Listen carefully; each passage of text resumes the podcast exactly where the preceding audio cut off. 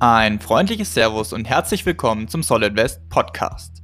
Heute geht es zwar in vielen Podcasts um Geldanlage und Co., was aber oftmals fehlt, ist die sachliche Einordnung aus professioneller Sicht. Professionell bedeutet im Fall von Solid West aufbauend auf dem Fundament von beinahe 50 Jahren Kapitalmarkterfahrung der DJE Kapital AG.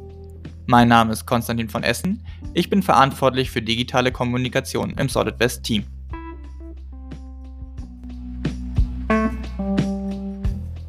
In der industrialisierten Welt spielen Zivilisationskrankheiten eine zunehmend bedeutsame Rolle. Insbesondere Adipositas ist auf dem Vormarsch. Wohin zeigen die Trends? Welche Therapien gibt es? Und woran arbeitet die Forschung und welche neuen Entwicklungen könnten nicht nur für die Betroffenen, sondern auch aus Sicht von Investoren spannend sein? Darüber sprechen wir heute mit dem Healthcare-Spezialisten im DJE Research Team, Max Köhn. Servus Max, grüß dich. Ja, Servus Konzi. Ich habe es ja gerade schon gesagt, also Adipositas, Fettleibigkeit ist längst zu einem großen globalen Problem geworden. Ähm, wenn wir uns jetzt anschauen, wie gerade damit umgegangen wird, was sind denn die Behandlungsmethoden, mit, der, mit denen gerade dagegen vorgegangen wird? Wie sieht der Status quo aus? Vielleicht bevor wir äh, auf die eigentlichen Behandlungsmethoden äh, und die ansprechen, ist wahrscheinlich ein Blick auf den Markt lohnenswert. Wenn wir uns alleine das anschauen, weltweit 760 Millionen Menschen sind aktuell adipös. Äh, und diese Zahl soll laut der Weltgesundheitsorganisation äh, auf über eine Milliarde in 2030 wachsen.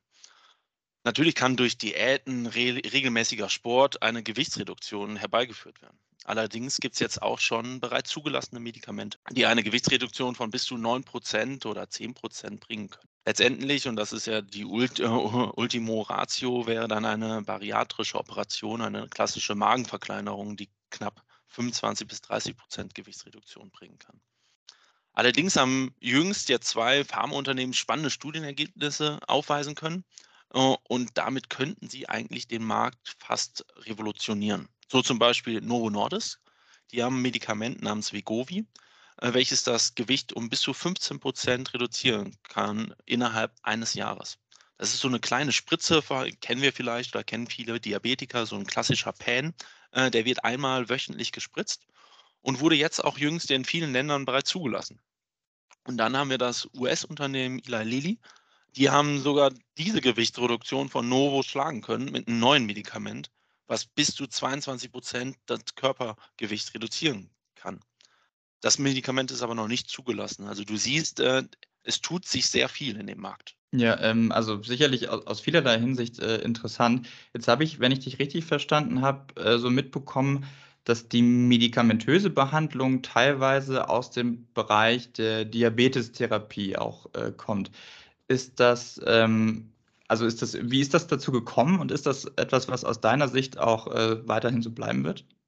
Das ist eine spannende und äh, meiner Meinung nach eine schwierige Frage. Also absolut richtig, das äh, Medikament von Novo Nordisk äh, wurde vorher in einer niedrigeren Dosierung bei Diabetes angewendet. Aber man hat dann gemerkt, dass dieses Molekül Semaglutid halt einen positiven Nebeneffekt hatte und das war halt der, die Körpergewichtsreduktion. Und dann hat man halt die Forschung erweitert zu dem Molekül mit einer höheren Dosierung und ist dann am Ende zu diesem finalen Medikament Vigovi gekommen ja, das würde ich mal nennen, ein glückliches Händchen gehabt zu haben. Ja, spannend. Das ist, also ich, ich weiß, dass es in der, in der Medizinforschung immer mal wieder gibt, dass du Medikamente findest, eigentlich mehr oder weniger per Zufall, die eigentlich für eine andere Therapie eingesetzt worden sind. Aber es ist ja auf jeden Fall spannend, dass es in dem Fall auch so ist. Jetzt hast du eingangs schon ein bisschen über die Zahlen ähm, ja, zu, dem, zu dem Bedarf oder zu den, den Notwendigkeiten auch schon gesprochen. Ähm, lass uns aber trotzdem nochmal darüber reden, was für einen Impact diese zunehmende Verbreitung von Adipositas auch auf eine Volkswirtschaft und ähm, ein dazugehöriges Gesundheitssystem haben kann. Hast du da noch ein paar Zahlen parat, dass man das nochmal ein bisschen greifbarer hat? Ja klar, also wie ich ja am Anfang schon so ein bisschen erwähnt habe, 750 Millionen Menschen weltweit leiden an Adipositas äh, und diese Zahl soll halt auch in den nächsten Jahren weiter wachsen. Das liegt nicht nur daran, dass wir alle älter werden, sondern letztendlich auch an dem äh, ungesunden Lebensstil. Ähm, interessant ist halt wirklich, dass aktuell nur 2% von diesen 750 Millionen Menschen medizinisch behandelt werden. Das heißt, der Markt ist halt extrem groß und extrem äh, äh, oder kaum penetriert. Und die verursachten direkten als auch indirekten Kosten sind halt wirklich extrem äh, und werden auf über zum Beispiel über 900 Milliarden US-Dollar jährlich geschätzt, was ungefähr knapp drei Prozent des weltweiten Bruttoinlandsproduktes entspricht. Okay, das ist natürlich eine irre Zahl, vor allen Dingen vor dem Hintergrund, dass du ja auch gesagt hast, dass ähm, von weiterem Wachstum in dem Bereich ausgegangen wird oder ausgegangen werden muss beinahe. Ähm, jetzt haben wir über, über die Perspektive der Betroffenen gesprochen und auch über ja, den, den Impact, den das ähm, auf die Gesundheitssysteme hat. Worüber wir jetzt ähm, noch nicht ganz so stark gesprochen haben, ist äh, über die Unternehmen, die da an den neuen Behandlungsmethoden arbeiten. Da können wir, glaube ich, noch ein bisschen weiter reingehen. Ähm, welche Wachstumsperspektiven haben die denn, ähm, um weitere effektive Medikamente zu entwickeln? Ja, äh, absolut richtig. Also de facto haben wir kaum eine Penetration ähm, und der Bedarf äh, als auch der Gesamtmarkt ist halt demnach sehr groß. Und jetzt nehmen wir zum Beispiel das äh, neue Produkt von äh, Novo Nordisk, Vigovi. Das kostet ungefähr ähm, knapp 1000 US-Dollar jährlich.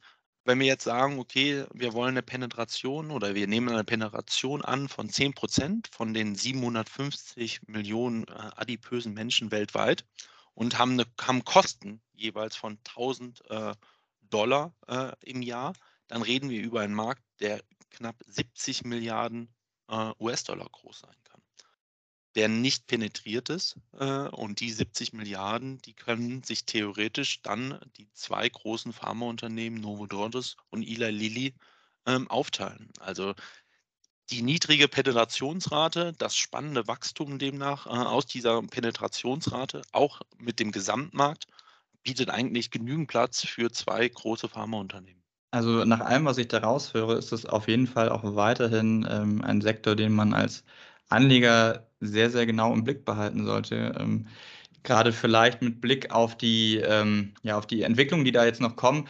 Was, was glaubst du denn, so, so zeithorizontmäßig kann man da irgendwas sagen? Da gibt es ja sicherlich, du hast ja von Studien gesprochen, die da noch laufen und auch ähm, ähm, ja, so ein, so, ein, so ein Zulassungsprozess dauert ja eine gewisse Weile. Ähm, über was für einen Zeithorizont reden wir da, bis, bis solche Dinge äh, dann relevant werden? Also Novo Nordisk, das Produkt ist ja schon jetzt zugelassen. Das Problem ist, die hatten, also Novo Nordisk hatte gewisse Supply Chain Probleme, also Lieferengpässe und interne Probleme bei der Produktion des Produktes.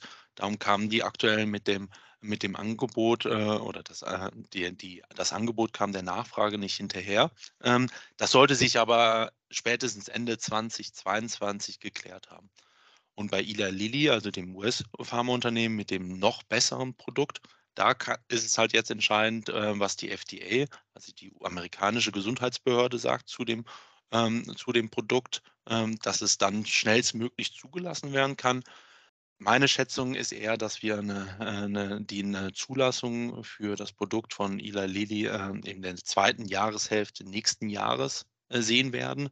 Und dann ähm, geht meiner Meinung nach wirklich das Wachstum äh, extrem fort und die Penetrationsrate wird halt dann deutlich steigen. Ja, dann äh, behalten wir das im Auge, auch sicherlich ähm, allein schon aufgrund der Menschen, die, ähm, die durch so ein Medikament ihr, ihr Leben äh, deutlich verbessern können und, und ihren Gesundheitszustand deutlich verbessern können, wäre es ja wünschenswert, wenn wir da weiterhin positive Ergebnisse bekommen. Ja, Max, vielen Dank erstmal, dass du dir die Zeit jetzt nochmal genommen hast, um uns diese ganzen spannenden Entwicklungen nochmal näher zu bringen. Ja, gerne, immer wieder gerne. Und wenn Sie, liebe Zuhörerinnen und Zuhörer, jetzt sagen, das Thema hat mich sehr interessiert, aber diese ganzen Zahlen, die konnte ich mir nicht alle merken, dann kann ich Sie beruhigen. Denn Max Köhn hat ja in seinem umfassenden Sektorkommentar, den er gerade erst veröffentlicht hat, nochmal sämtliche Zahlen und Hintergründe für Sie aufbereitet. Den Artikel finden Sie wie gewohnt unter blog.solidwest.de und selbstverständlich auch hier als Link in den Show Notes. Dann bleibt mir jetzt nur noch zu sagen, vielen Dank fürs Zuhören und ich würde mich sehr freuen, Sie auch zu unserer nächsten Folge wieder begrüßen zu dürfen. Bis bald und machen Sie es gut. Solid West ist die Online-Vermögensverwaltung der DJE Kapital AG und erbringt keine Anlage-, Rechts- und/oder Steuerberatung. Informationen zu Finanzinstrumenten, dem Kapitalmarkt und sonstige für die Vermögensanlage relevanten Themen in diesem Podcast dienen ausschließlich der Information. Dieser Podcast stellt weder eine individuelle Anlageempfehlung noch eine Einladung zur Zeichnung oder ein Angebot zum Kauf oder Verkauf von Wertpapieren oder sonstigen Finanzprodukten dar. Für die Richtigkeit und Vollständigkeit der Informationen kann keine Gewähr übernommen werden.